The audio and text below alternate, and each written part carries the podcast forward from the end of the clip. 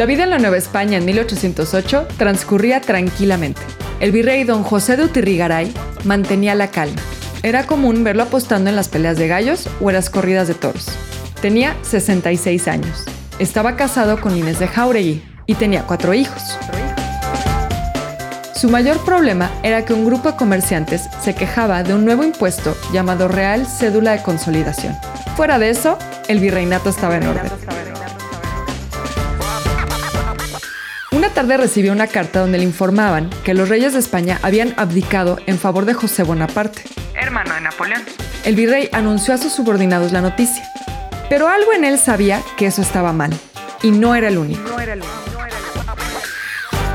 El cabildo del ayuntamiento, encabezado por Francisco Primo de Verdad, le entregó una carta al virrey donde anunciaban que desconocían la aplicación real, basados en que nadie podía nombrar un rey sin el consentimiento del pueblo, a lo que a falta de un rey, el poder quedaba en las autoridades locales, o sea, ellos, y nombraban a Iturrigaray como su representante.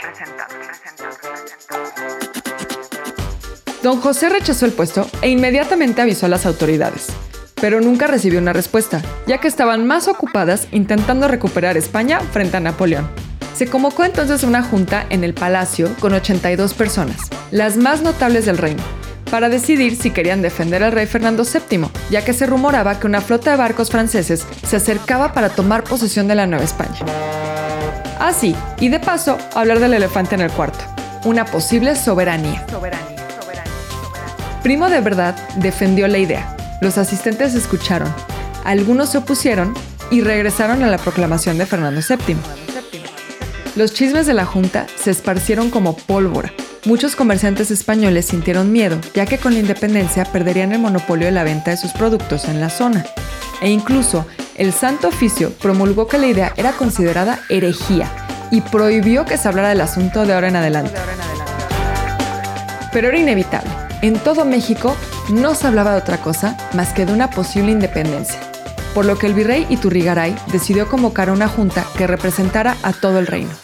Muchos preparaban su discurso e incluso Fray Melchor Talamantes había ido más allá y elaboró un plan de independencia. No más por si las moscas. Pero la nueva junta nunca sucedió. Los españoles y opositores del virrey se habían reunido antes para derrocarlo, para lo que contrataron a Gabriel de Yermo, un comerciante azucarero, pero a cambio de una cosa, desaparecer el impuesto real de cédula de consolidación, del cual debía unos 400 mil pesos. Guillermo llegó con 300 hombres y sobornó a los guardias del palacio. A la medianoche, el comando entró al palacio y encontraron al virrey en su cama. Fue arrestado por traición a la religión, a la patria y a su soberano. Pero no fue el único en ser arrestado. Esa madrugada detuvieron al secretario de cartas del virrey, al abad de la Basílica Guadalupe, al auditor de guerra, a Fray Melchor Talamantes y por supuesto a Primo de Verdad. Para el amanecer ya había un nuevo virrey junto con todo un nuevo equipo de trabajo. Iturrigaray fue enviado junto con su hijo y el auditor de guerra de regreso a España. Aunque los demás fueron encarcelados por la Inquisición, no duraron mucho tiempo ahí y salieron libres. Todos, excepto uno, Francisco Primo de Verdad, quien murió en su celda en condiciones sospechosas. Y así acabó el primer intento de independencia. Tal vez si hubiera existido esa famosa junta, hubiéramos tenido una declaración pacífica. Pero no faltaba mucho. En el Bajío ya estaban tramando algo que no podrían detener.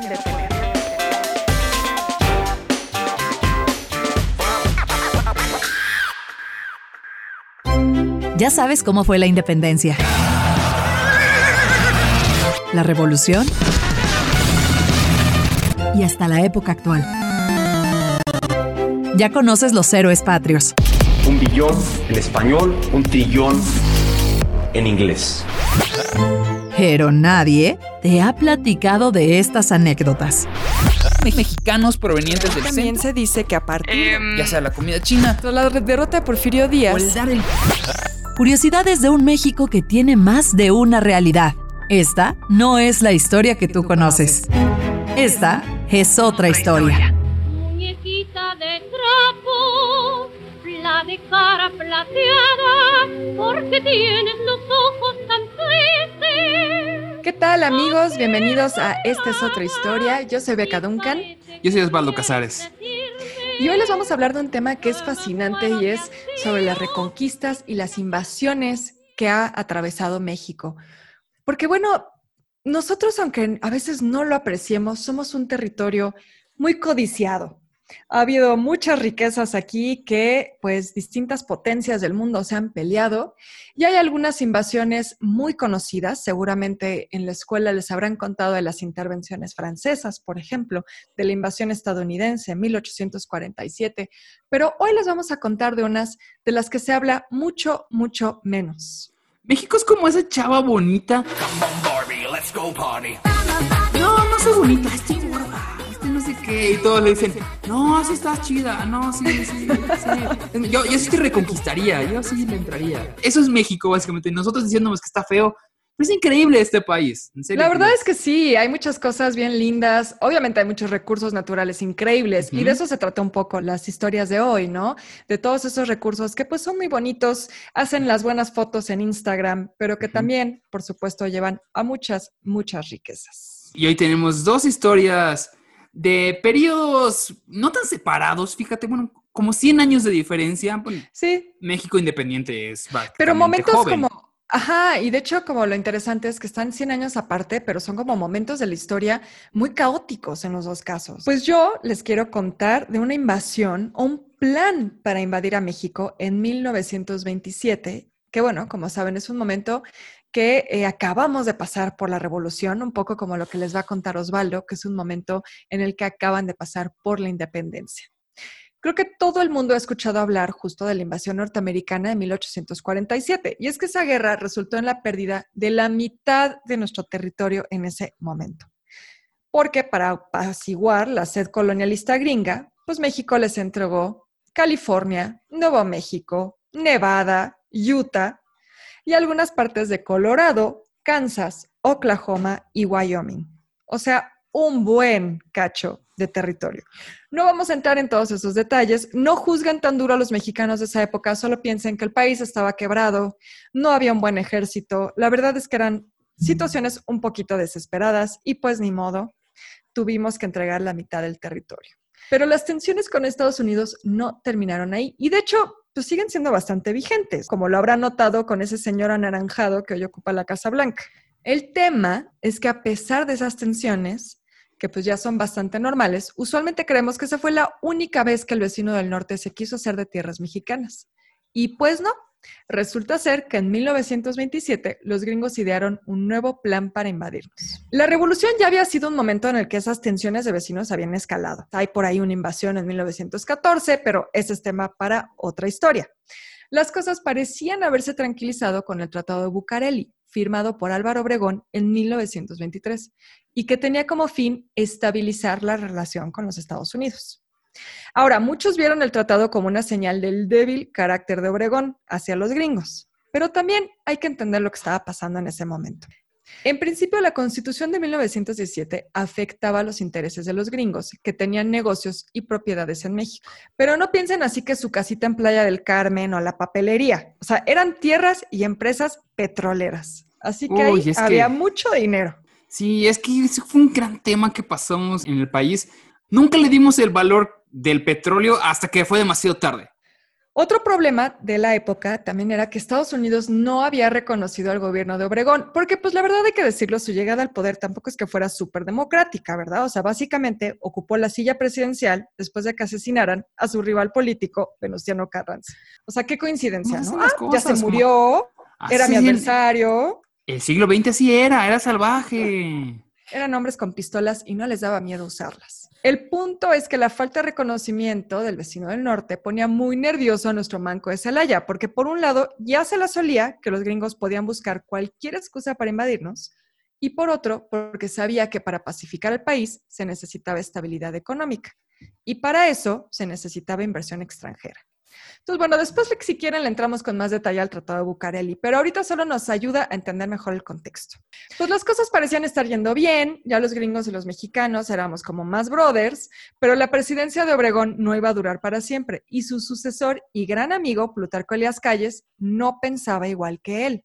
Plutarco llegó al poder en 1924 con ganas de cambiar muchas cosas. Todo, en realidad, las presiones contra Obregón, el malestar que causaba calles, todo eso tenía que ver con el artículo 27 constitucional. No les voy a dar una clase de la constitución, porque la verdad es que yo no soy autoridad en el tema, pero básicamente tienen que entender que ese establece que las tierras y las aguas dentro del territorio nacional, pues son de la nación. Eso es. Cosa que suena lógica. Suena lógica. Pero en ese tiempo era como, pues tus leyes no dicen eso.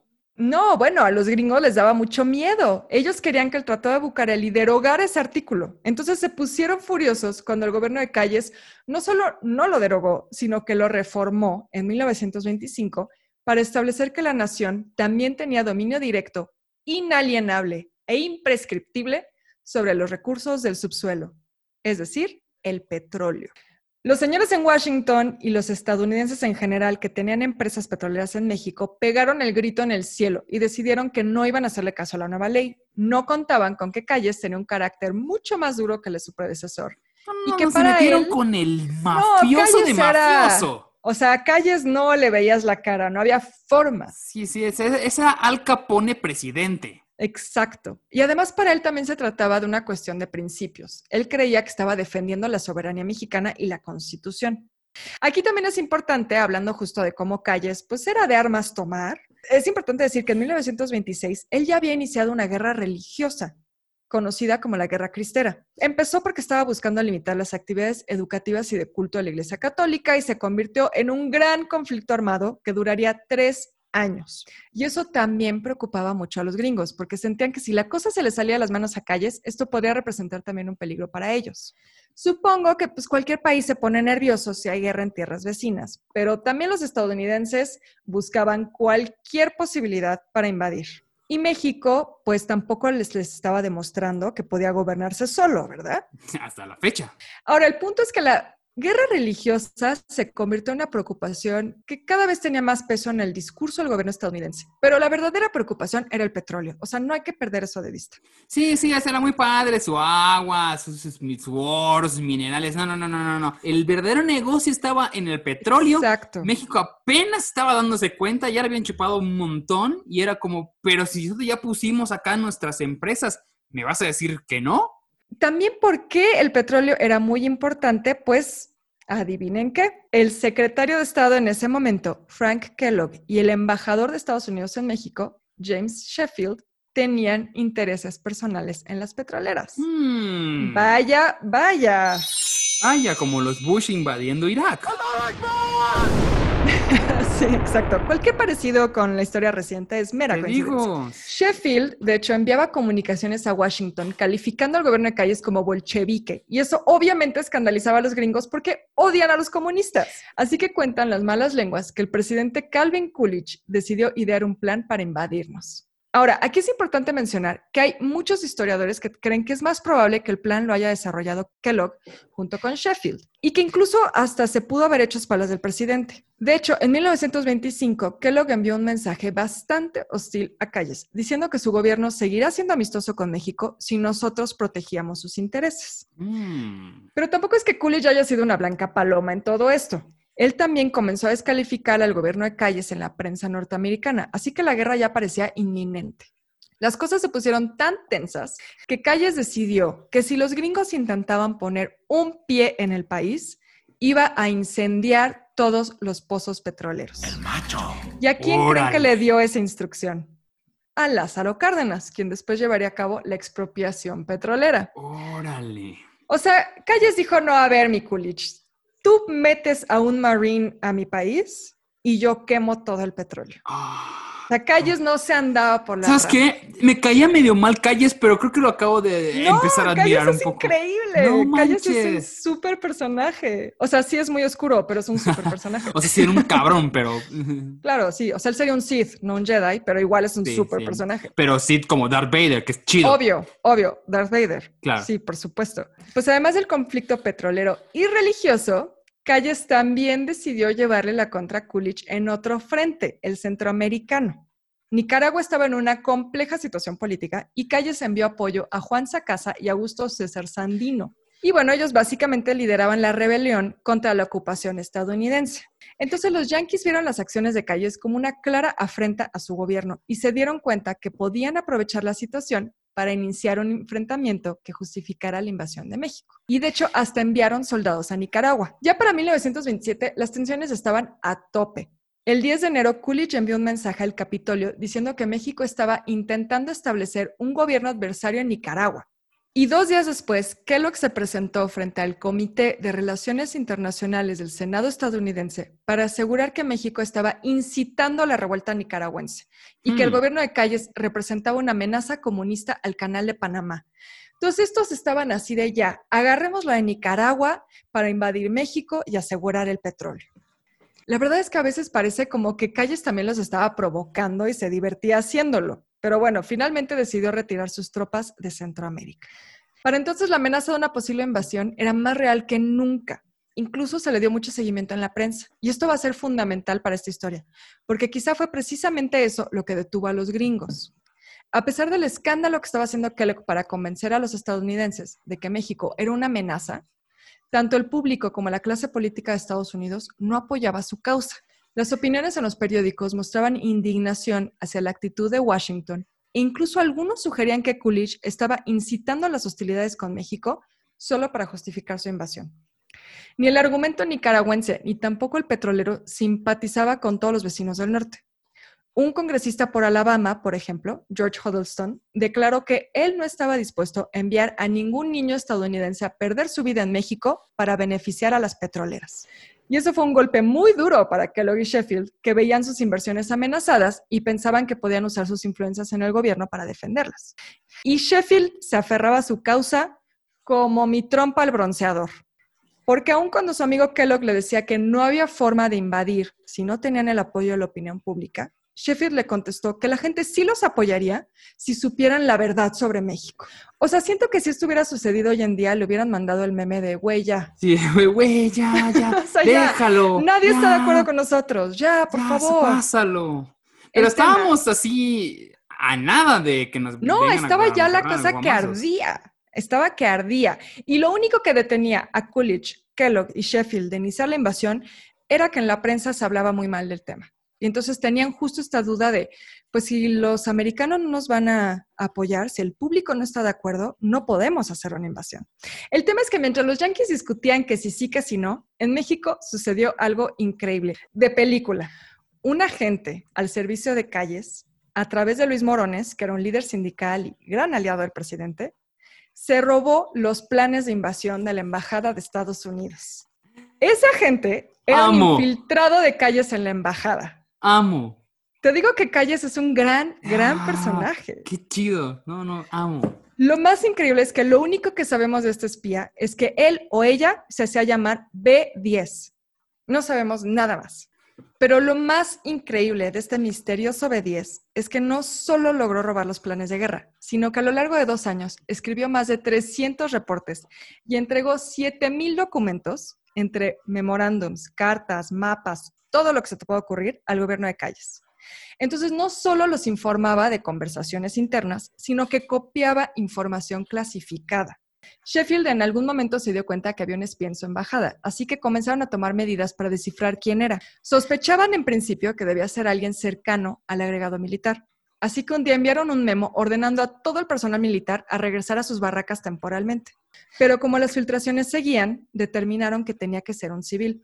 Lo irónico de todo esto es que el propio Sheffield tenía sus espías. Así que algunos historiadores han sugerido que B10 tal vez era un agente gringo que posiblemente se les volteó o que quizá era un doble agente o se intercambiaba información entre ambos gobiernos, lo cual sería increíble también. Ah, no, ya quiero ver esa película. Es verdad que es increíble. Sí, sí, Ahora, sí, pero la cosa no ver termina ahí. Oh, Dos segundos sigue, y termino, no, no, adelante, prometo. adelante, por favor. Los planes de la invasión fueron robados por B10 en abril de 1927. Calles tomó una decisión audaz. Envió toda la información recopilada al presidente Coolidge y lo amenazó con hacerla pública. O sea, como que dijo, ve todas estas copias de documentos que tengo de cómo estás pensando invadirme, ¿cómo la ves? Si no me respondes, lo hago público. Oh. El presidente de Estados Unidos dijo que iba a verificar la veracidad de la información. O sea, se hizo como que la Sí, Virgen claro, hablaba. ¿qué- qué- qué- ¿de qué hablas? ¿Qué ¿Qué es invasión? eso? ¿Qué- Yo no tenía ni idea. Yo no tenía Dios. ni idea de que Coolidge le iba a invadir. Yo nunca dije que era Coolidge. Ah, ah, por eso, o sea, me imagino que es Yo nunca los iba a invadir. Yo no, Bueno, jamás. Pues la decisión que tomó fue básicamente sustituir a todo el personal de la embajada, incluyendo al embajador. Y finalmente no le quedó de otra más que garantizarle al gobierno de Calles que no invadiría a México. ¿Acaso no lo viste venir? Y además, Calles no solo le dijo, ok, muy bien, ya me dijiste que no me vas a invadir, no voy a hacer público los documentos, sino que también le pidió que no podía arrestar a ninguno de sus espías. O sea, que si encontraban a la persona que había filtrado los planes, no le podían hacer nada. Entonces B10 nunca fue capturado o capturada. Y por eso Qué chido. nunca sabremos quién fue.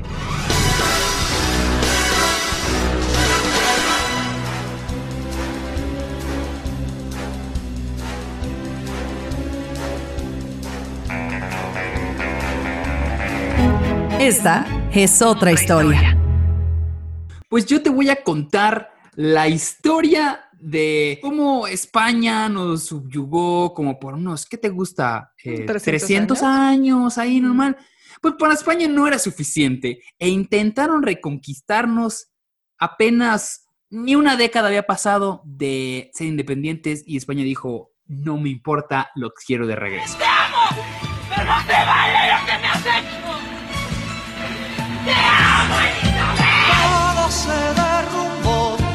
sea, España es como el exnovio que no te supera, ¿no? Exactamente, y ahí estaba, ahí estaba, ni siquiera cambió, era el mismo, ¿sabes? El exnovio acosador. O sea, nomás ni siquiera, no, no hizo nada para cambiar.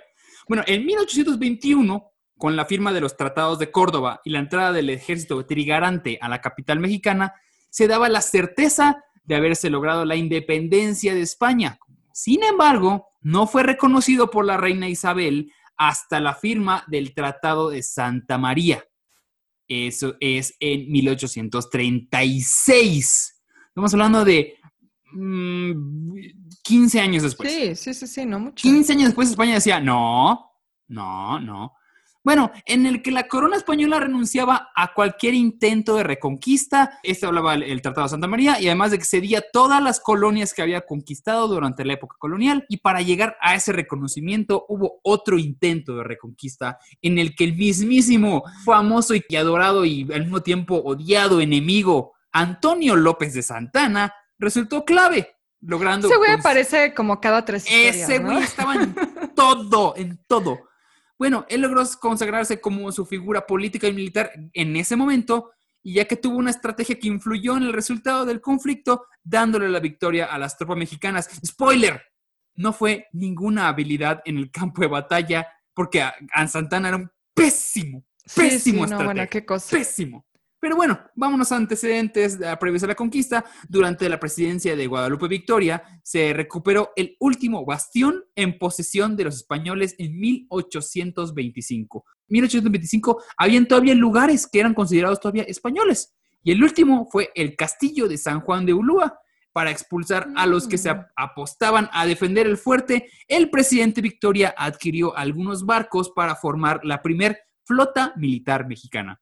Es que claro, pensamos así de, ah, 1821, ya somos independientes y, y No. todo cambió. Pues no, no, no, claro. no, no, En papel sí, pero seguían peleando. Bueno, a pesar de haber logrado con éxito sacar a los últimos españoles de la fortaleza, el gobierno no descartó la idea de una posible reconquista. Sabían, sabían, ya sabían.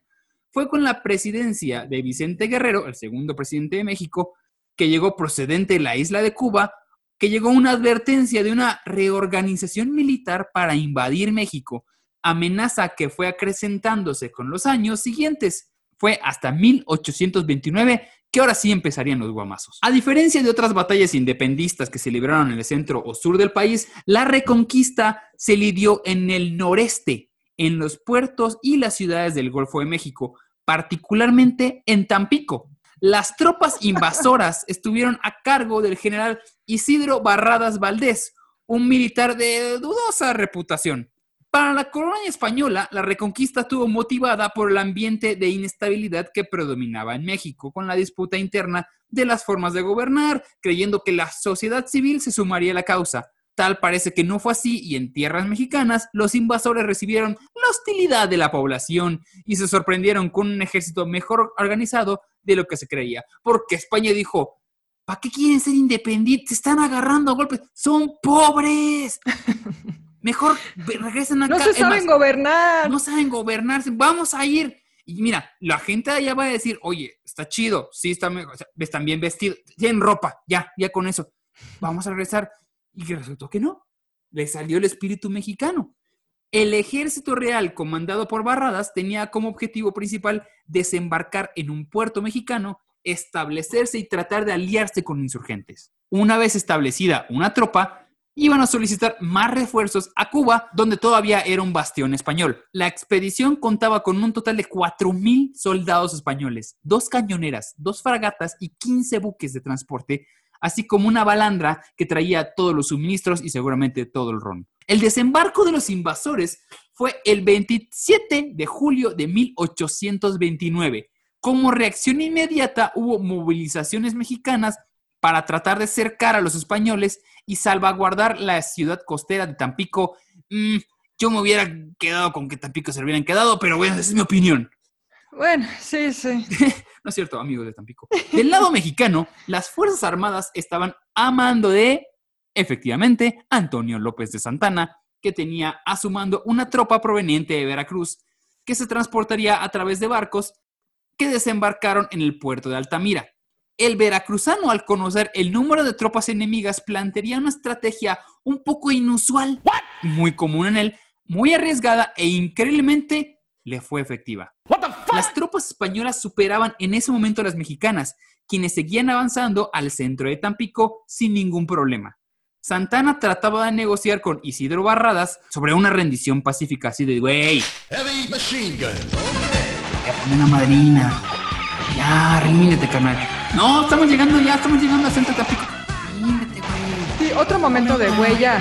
Güey, ya. Mission complete. Bueno, mientras pasaba eso, se envió una carta falsa donde notificaba a un supuesto grupo de 20 mil soldados mexicanos, así como que estaban listos para una batalla en cualquier momento de la Ok. orden. Era como, ay, me llegó esta carta casualmente donde dice que, oh no, son 20 mil y nosotros somos 4 mil. Creo que hay que irnos, ¿no? Creo que la cosa no va a funcionar. Bueno, pues el brigadier español iba a dudar de la veracidad de esa carta, pero decidió no arriesgarse y optó por regresar a Tampico, donde se había establecido con su tropa. Esa retirada momentánea le va a dar tiempo a Santana y a su ejército para reorganizarse y planear una mejor defensa. Increíblemente le funcionó. La batalla más importante fue en Pueblo Nuevo, una región de Tampico, durando solo un par de días, del 9 al 11 de septiembre. En ella Santana conocía las carencias del ejército enemigo y organizó un asedio que obligaría a Barradas a rendirse. ¿Cómo fue esta batalla? Bueno, esta iba a ser la última por la soberanía independista y el ejército de Santana logró reagruparse y organizar de una manera táctica el avance de sus tropas. Y te voy a decir, a ver, espérame, espérame. Santana y táctica son dos palabras que normalmente no van juntas. bueno, pues tiene tres puntos que sí le voy a conceder y que le Ok, funcionaron. ok, El primero, el miedo psicológico del supuesto engaño de los 20.000 efectivos. ok. El ejército realista comenzó a dudar de sus capacidades para lograr la misión. Al estar en los terrenos prácticamente que no conocían, empezaron a dudar de la capacidad de sus tropas a vencer. Dijeron, pues somos 4.000, Mm, igual y si son 20.000, ya me entró la duda, ¿para qué Sí, le sí, jugamos sí, al claro. chido? Dos, enfermedades. Una vez pisado el puerto, varios de los soldados españoles sufrieron de fiebre provocada por mosquitos de la región. Es que siempre la fauna Ah, yo siempre dije que había sido el mal de Moctezuma. Sí, el clima también fue factor para que esta pequeña epidemia consumiera a una cantidad considerable de elementos y a la otra la iba a dejar bastante débil. El tercer elemento, aislamiento. Tropas mexicanas iban a hundir a la balandra española que servía como medio de comunicación y suministro proveniente de Cuba. O sea, les pegaron donde más le dolía Mm, en la comida y la bebida. Una pequeña expedición de 40 soldados mexicanos a través de balsas se dirigirían sigilosamente en la madrugada del 4 de septiembre, donde estaba esta embarcada de la balandra, y una vez hundida, las tropas españolas quedarían completamente incomunicadas y desamparadas. Para el 11 de septiembre, Isidro Barrera y lo que quedaba de su enfermo ejército pactaron la rendición. En un Enfermo y inicio- hambriento Y ejército. hambriento es como, güey, lo que sea, pero pues un taquito, ¿no? En un inicio pidieron cesar fuego enemigo para salir del territorio mexicano, partiendo al norte, pero las órdenes de Santana fue capturarlo para firmar una rendición formal. En este documento de 10 puntos estipulaba el abandono de las tropas españolas con rumbo a La Habana y este era el ceso de los intentos de reconquista y el pacto de la rendición. El triunfo posicionaría a México como un país autónomo y soberano en el plano internacional y a Santana se lo conoce como el héroe de Tampico y es era el hombre más popular de la República por haber logrado eso.